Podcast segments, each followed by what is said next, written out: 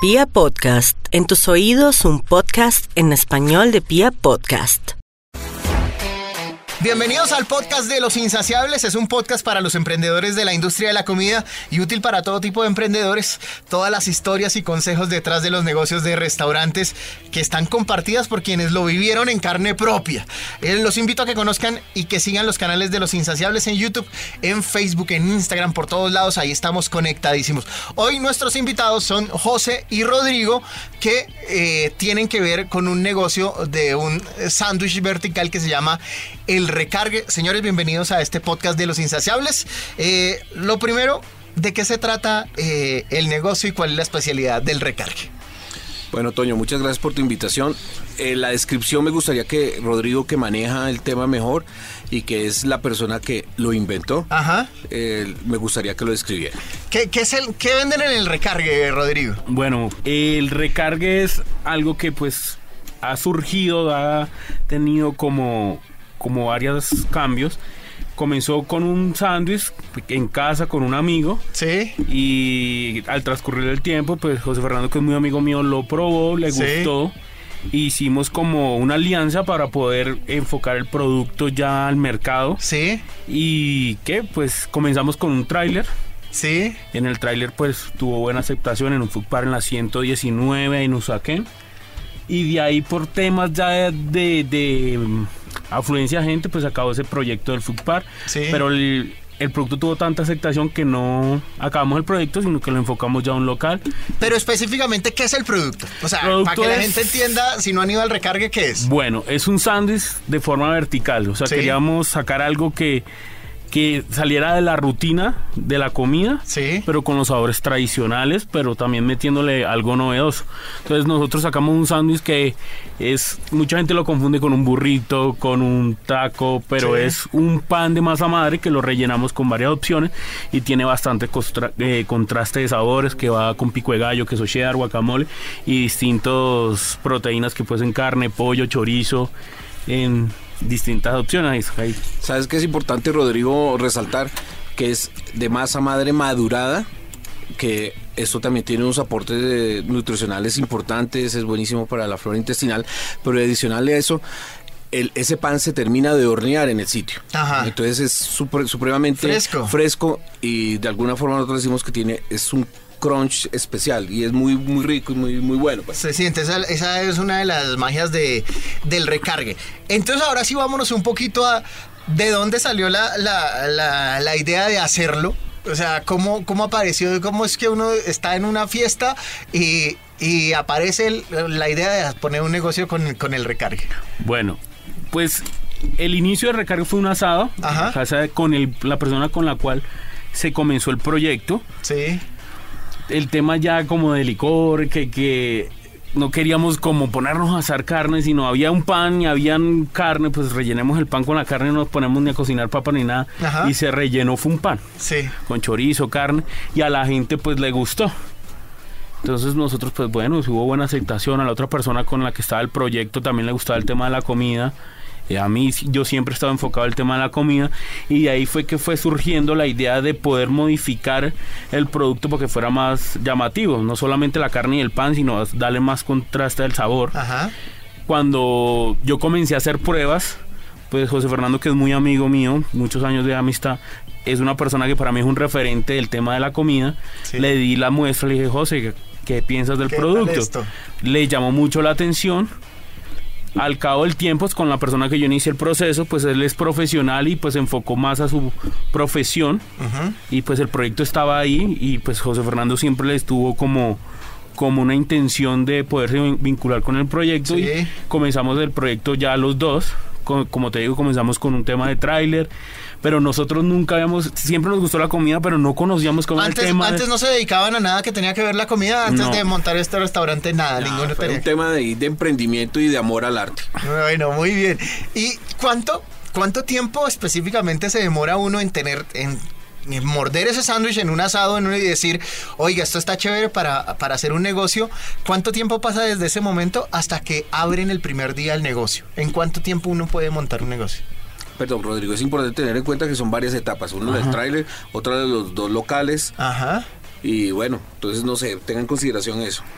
Pues mira, el- el- como te digo, cuando inicié el proyecto con la persona con la que inicialmente se creó, Sí. comenzamos nosotros a hacer el tema totalmente empírico en la casa, los amigos Sí. por WhatsApp, Facebook, y vimos que tenía buena aceptación el producto, había que perfeccionarlo. Ya cuando comencé el tema con José Fernando, pues éramos como un barco a la deriva sin saber cómo era el tema Pero de ¿Cuánto proveedor. tiempo, más o menos? ¿Cuánto tiempo más o menos pasó entre en Unos ese? seis meses. Seis meses. Claro, es que, es que hay gente que, que está buscando montar su negocio y quiere o cree que uno lo puede hacer en 15 días, en, No, en mira, un mes. Uno eso- tiene que planear uno- bien. esto es una escuela. Sí. Primero que todo con los proveedores, tanto de cocina, que tú mandas a hacer la cocina, Ajá. que ellos normalmente te van a decir, ocho días le entrego el producto y es mentira. Como pueden haber los que sí Ajá. cumplen, como que pueden haber. A nosotros nos tocó gente que nos tocó esperar mucho tiempo que nos entregara, por ejemplo, el tráiler. Después de llegar al tema del tráiler, uno comienza, bueno, hay que buscar los proveedores. Entonces comienzas tú ya a filtrar el tema de los proveedores. Hay proveedores que son muy buenos, que son cumplidos. Hay otros proveedores que pueden ser muy buenos, pero costosos. Entonces tiene que uno hacer la escuela, ir filtrando todos esos temas y que no vaya cambiando el producto, el sabor del producto. Porque la idea es garantizar que siempre el producto esté igual. Desde el- la primera vez que tú vas y compras y después sigues comprando y sigue el mismo producto. Entonces eso lleva al tema de, de poder estandarizar el producto y también viene pues todo el tema de, de Secretaría de Salud, que uno tenga Claro, todos, todos los sus procesos permisos. legales que también es importante tener y en cuando cuenta. uno no tiene pues un conocimiento en el tema, pues tiene que ir uno paso a paso. Eso no es montar un negocio, no es de, puedes tú tener el dinero, pero el dinero no es toda la, la parte importante del negocio, sino las También, ideas y el... Las ideas. Además, perdón, construyendo sobre lo que hablaba Rodrigo, Sí. y creo que también es un poquito tu pregunta donde quieres eh, enfocarte es, ¿qué es emprender? Sí. Emprender es resistir. Es Amar, aguante, ¿no? aguante el tenaz. Insistir, ¿cómo cómo es? Insistir, persistir y nunca desistir. Ajá. Obviamente, eh, teniendo cuidado eh, de, de por, ese, por esa forma de insistir, pues no llegar a la terquedad. ¿no? Es- importante. Es importante. Eh, yo te cuento y ahora que nos está yendo por fin bien, eh, fueron años difíciles, años de sacar solamente, invertir, invertir.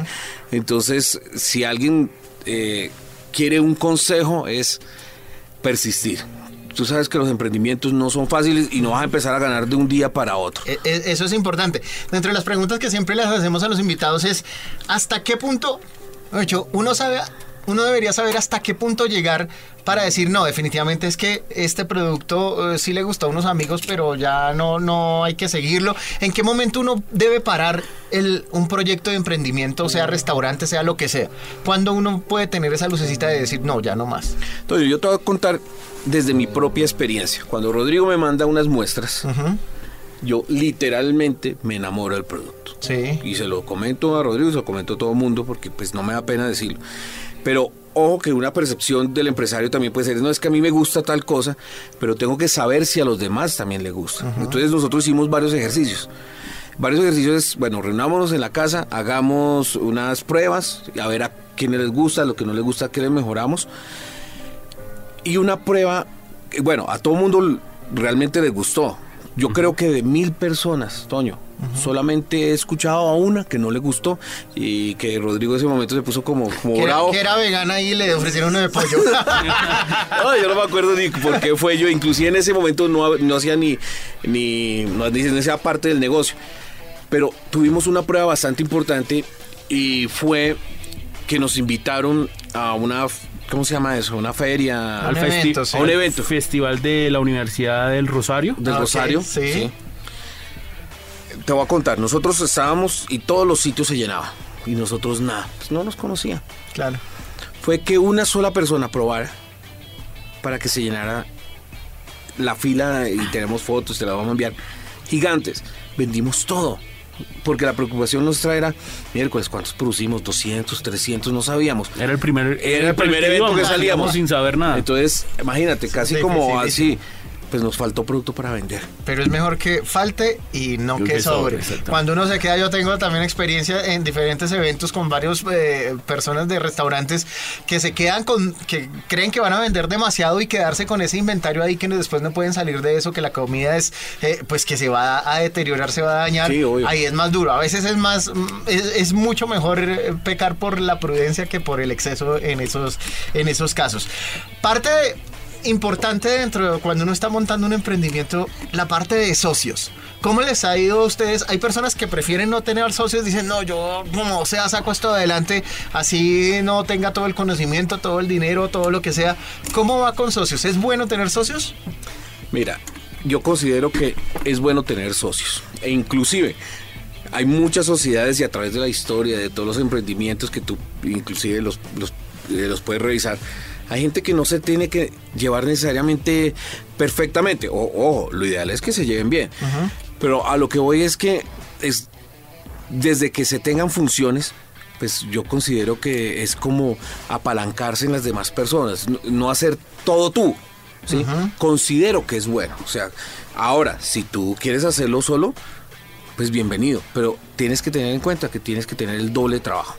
Entonces, Y si conocimiento. Tú, eh, conocimiento. Y si tú tienes conciencia de eso, hágale. Pero mi recomendación es asóciese. No, ok. ¿Qué errores creen que cometieron dentro del proceso de montaje y funcionamiento del recargue? Yo creo que las ganas de creer tanto en el producto, como decía José Fernando, el hecho que le guste mucho a él, que me guste a mí y a los más cercanos, no quiere decir que sea el éxito inmediato. Entonces nosotros creíamos, no, pues si le gustan a Nos 10 amigos suyos, 10 amigos míos, no, a, a- a un millón de gente le va a gustar. Y sí gusta. ¿Qué es el tema del recargue? Que es un producto novedoso y como les explicaba a ustedes el día que fueron a hacer el video, la gente sabe que es una hamburguesa, sabe que es una pizza y sabe que es un perro caliente. El producto, la marca se llama el recargue, el producto se llama el sanguet. El sanguet, sí, señor. Entonces, si yo te digo a ti, Toño, ven, vamos a comernos un sanguet, tú vas a decir, Como, "Uy, "Ah". ¿qué, qué es eso? Pero entonces tiene que entrar uno a explicarlo, que den la oportunidad de que lo prueben. Entonces, mucha gente se cohíbe en probar cosas nuevas. Sí. Nosotros por eso en el recargue tuvimos que tomar pues una determinación que no queríamos al principio, pero nos tocó tomarla, era meter productos tradicionales para que atrajera a la gente a probar el Por sanguet. lo menos se, acerque- se acerquen al, al local. Exactamente, entonces tomamos la decisión de meter la hamburguesa. En este momento, la hamburguesa está a un segundo plano porque la gente al llegar al recargue, gracias al video que ustedes hicieron, Sí. pues causó como curiosidad. Entonces ya la gente pregunta, bueno, ¿y qué es el sanguet? Bueno, entonces ya lo prueban y ya la gente no llega a preguntar, oye, la hamburguesa, no, sino ya llegan es A por el sanguet. por. Entonces estamos en un tema de crecer, ya porque la gente prueba el producto, gracias a Dios, todo el que le ha, le ha gustado. Y es un tema de que no digan, uy, es rico, sino el tema es la recompra, que tú vuelves y ves al Claro. cliente ahí, bueno, es entonces sí les gustó. Y, y gente que viene recomendada, mira, me dijeron que es muy rico el producto, entonces uno dice, bueno, la verdad, el sueño que teníamos José Fernando y yo de 10 amigos que les gustó, no es mentira, es algo que es realidad. En- en- cuando uno monta un negocio de estos, ¿en qué hay que invertir y en qué no tanto? Es decir, eh, en la marca, en que el restaurante se vea bonito, en los proveedores, en, en mercadeo, en publicidad.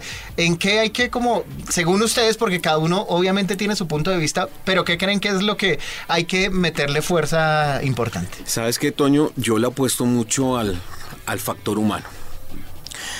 Porque de los problemas que hemos tenido es eso. Entonces empezamos con unas personas muy buenas, eh, al principio muy dedicadas, pero resulta que, que no fue así, entonces nos toca cambiar, entonces nos toca volverles a enseñar. Eso, El digamos, proceso es largo. el proceso es largo. El ser humano eh, es un tema eh, no complicado, pero simplemente hay que tenerle el, el cuidado suficiente. Entonces, si nos esforzamos en eso, lo otro vendrá por añadidura. Pero obvio, el mercadeo pues hay que tener un balance con el tema de los equipos, con los proveedores como mencionaba Rodrigo. Creo que todo es importante.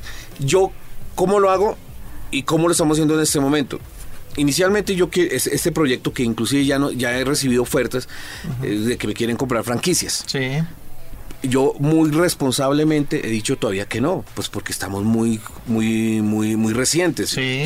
Y parte de, de- de vender una, una, una franquicia, pues se trata de también vender una experiencia. Entonces estamos construyendo la experiencia y lo tendremos en el mediano plazo considerado vender las franquicias.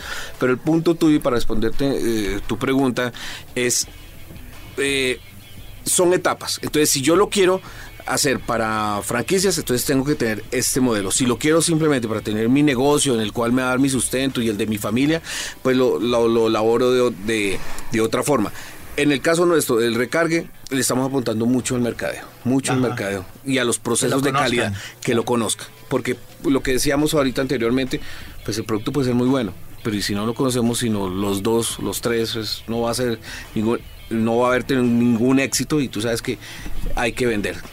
Sí, señor. Para los que no conocen el recargue y quieren ir a probar el Sanguet, la dirección exacta donde están hoy en día, eh, donde pueden ir, que además fue de las cosas también que nos sorprendieron, que es un, un, local de dos metros cuadrados, es súper pequeño, que, que, ya ahorita vamos a hablar de que hay proyectos de ampliar el local o de irse a un local más grande, porque ya mucha gente lo conoce. ¿En dónde, dónde están actualmente? Estamos ubicados en la plazoleta de la calle 97, 1474 ahí es al frente, nosotros tenemos una plazoleta para la gente que quiera ir en cicla, tenemos un punto de, de estas nuevas scooters que llegan y sí. parquean ahí. Es muy fácil llegar sobre todo a la 15. Claro, esa esa plazoleta por donde se ingresa también un parqueadero. Eso. Arribita de la 15, es súper fácil de llegar. Se piden un sanguet, hay de diferentes eh, sabores.